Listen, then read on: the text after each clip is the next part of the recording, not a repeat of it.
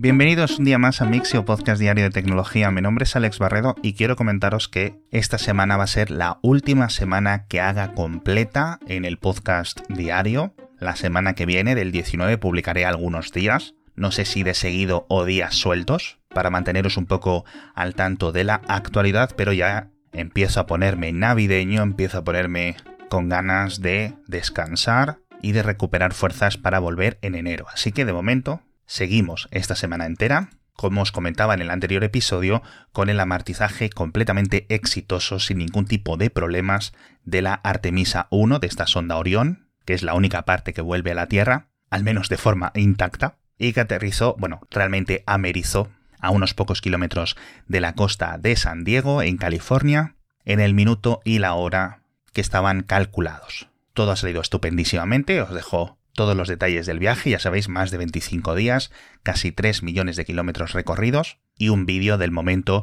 en el que toca superficie. Y simplemente ahora nos queda esperar 18 meses hasta la siguiente misión, hasta la misión Artemisa 2, que si todo sale bien será en mayo-junio de 2024, esta vez ya con tripulación, aunque os vuelvo a recordar que no bajarán a pisar la Luna, simplemente la orbitarán. Será una misión muy parecida, pero con humanos en la cápsula.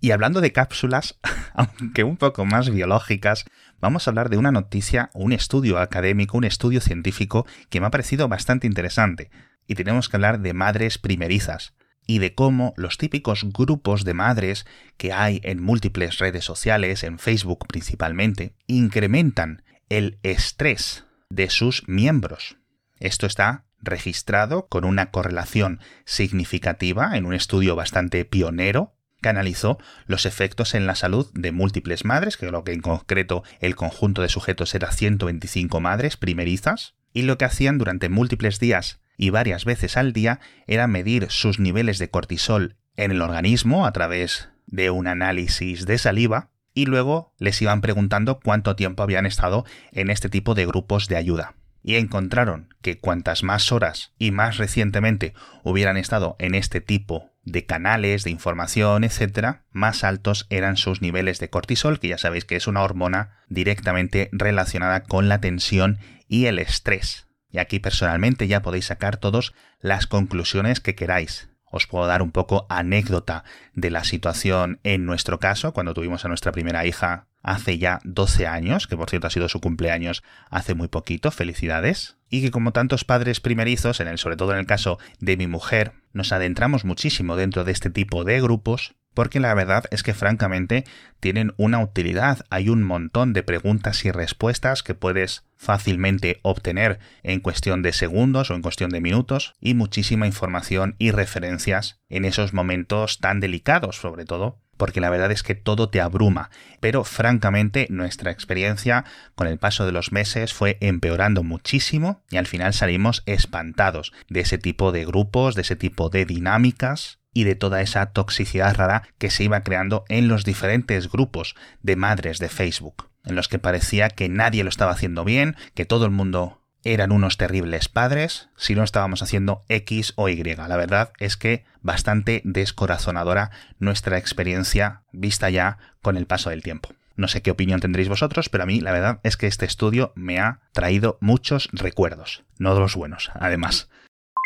Hablando de tiempo, por cierto, llevamos años y años y años esperando y oyendo hablar y leer del Comac C919, de este primer avión comercial de pasajeros de tamaño considerable de fabricación exclusivamente chino y por fin han entregado el primer modelo después de años y años y años de retrasos. No sé si tantos como el James Webb o el cohete SLS que comentábamos al principio, pero la verdad es que el C919 era ya casi un meme, pero bueno, ya está aquí, ya está volando, ya ha hecho su vuelo inaugural y es un acontecimiento pues muy importante para la industria aeronáutica china, porque ya digo, es el primer avión de esta envergadura que se diseña exclusivamente por empresas chinas. En algunas ocasiones anteriores habían tenido ayuda de empresas ucranianas como Antonov, de empresas rusas, de empresas europeas. Creo que también te habían tenido algún tipo de acuerdo previo con los brasileños de Embraer. Pero bueno,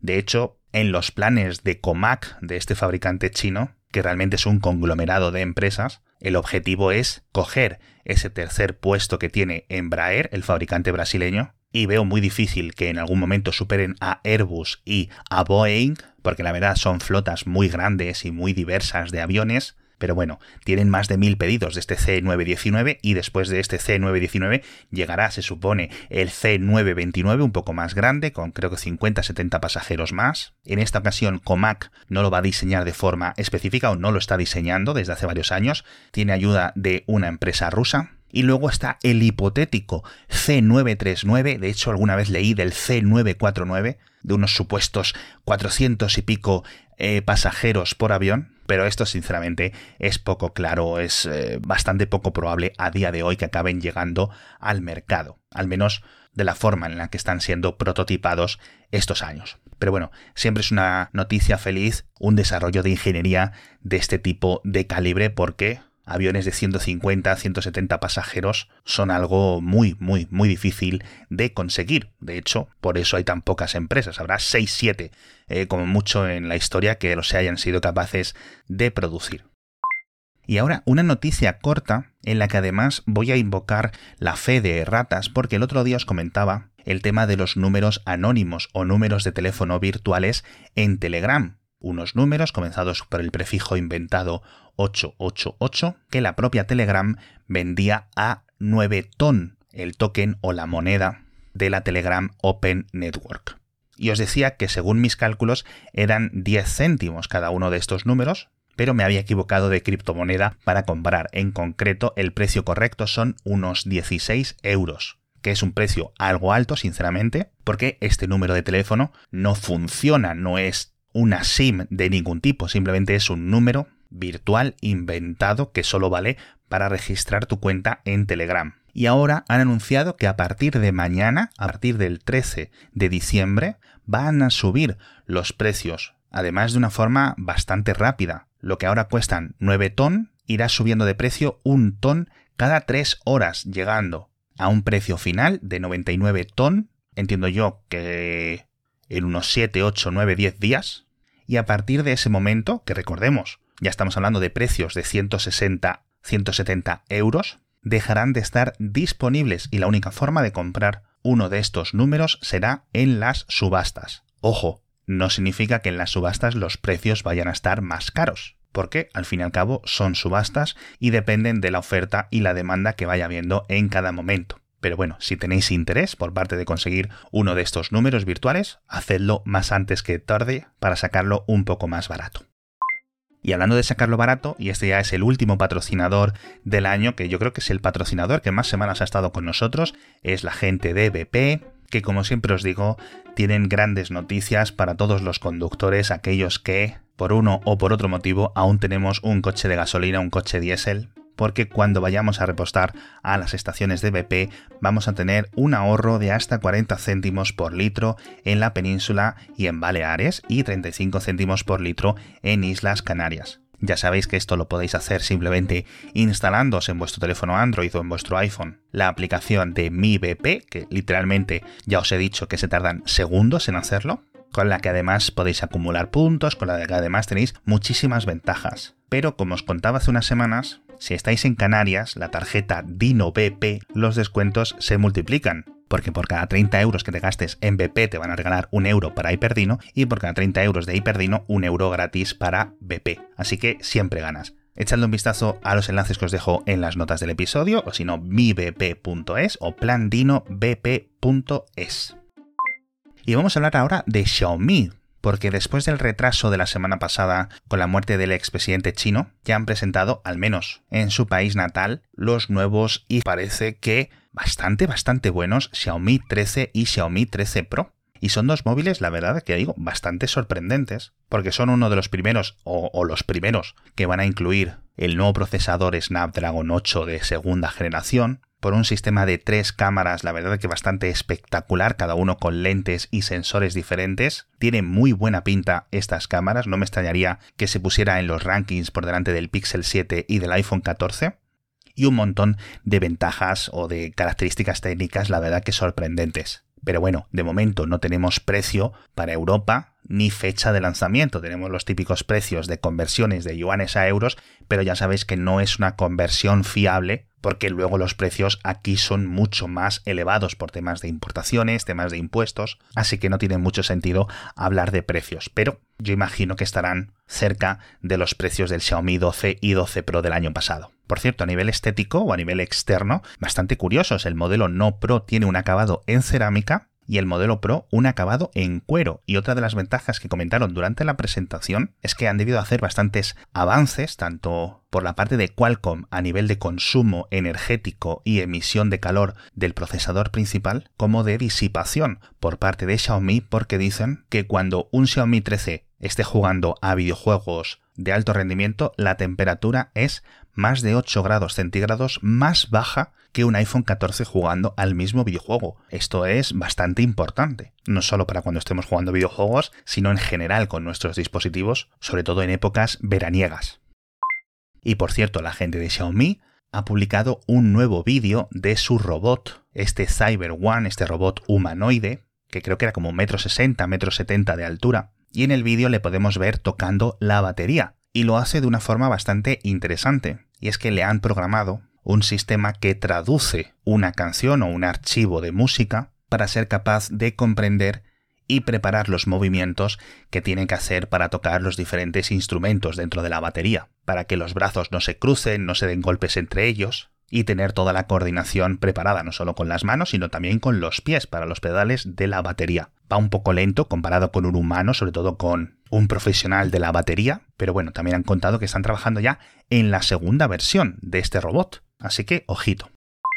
Y hablando de inteligencia artificial, nos vamos a una parte más de software, porque utilizando aprendizaje automático han creado un modelo capaz de identificar qué jugador de ajedrez es el que está detrás de una partida cuando están jugando partidas anónimas los grandes maestros en Internet, que en muchas ocasiones no lo hacen con su propio nombre y lo hacen con cuentas eh, ocultas, pues para divertirse un poco más o para poder jugar con menos presiones. Pero, al fin y al cabo, cada uno de los jugadores, después de millones de partidas, tienen sus diferentes estilos y este método es capaz de detectarlos con una precisión del 86%, lo cual tiene sus problemas de privacidad, pero a nivel de tecnología me parece fascinante, porque además este 86% lo han conseguido ocultándole los 15 primeros movimientos, que es donde muchas más firmas, por decirlo así, se pueden ver de muchísimos jugadores, sobre todo aquellos de alto nivel. Además, algo interesante es que seguramente muchos de los oyentes estéis dentro del entrenamiento de este modelo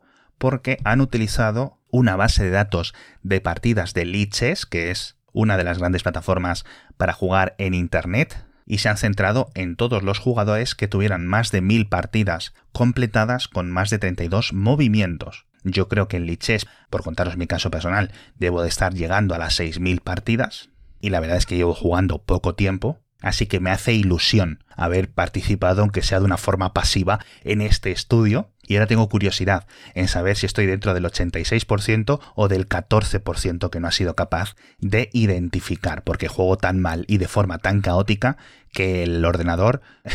se haya cortocircuitado.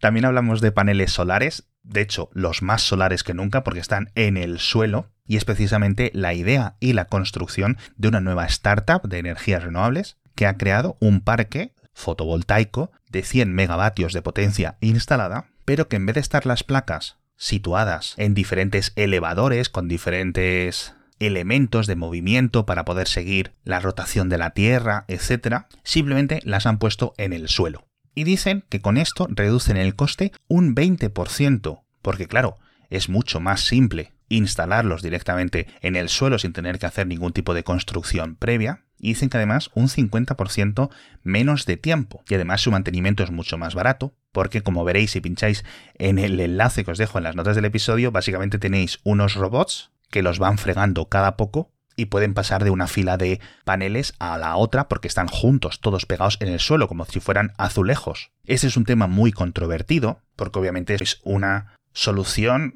que aparentemente es muy sencilla y que ahora, después de llevar 40 años la industria poniendo eh, paneles solares en complicadas arquitecturas, lleguen estos y digan, oye, no, mira, que es más barato simplemente ponerlos en el suelo. Pues es curioso, ¿no? Por ejemplo, por tema de animales, que se puedan colar y que puedan dañar los paneles solares, o por temas de inundaciones. Pero bueno, dicen que lo tienen todo controlado y todo medido, y además una de las cosas más curiosas es que dicen que solo necesitan una hectárea por cada megavatio de potencia instalada, es decir, para que las placas solares de esa hectárea sean capaces de producir, en el mejor de los casos, un megavatio de potencia. Porque lo normal es que se necesite el doble y en algunas ocasiones el triple de superficie para esa potencia. Yo entiendo que parte de la ventaja es obviamente que las placas están puestas una al lado de la otra sin ningún tipo de separación, que no se dan sombra en ningún caso, pero tampoco tienen toda la ventaja de estar situadas en ángulo,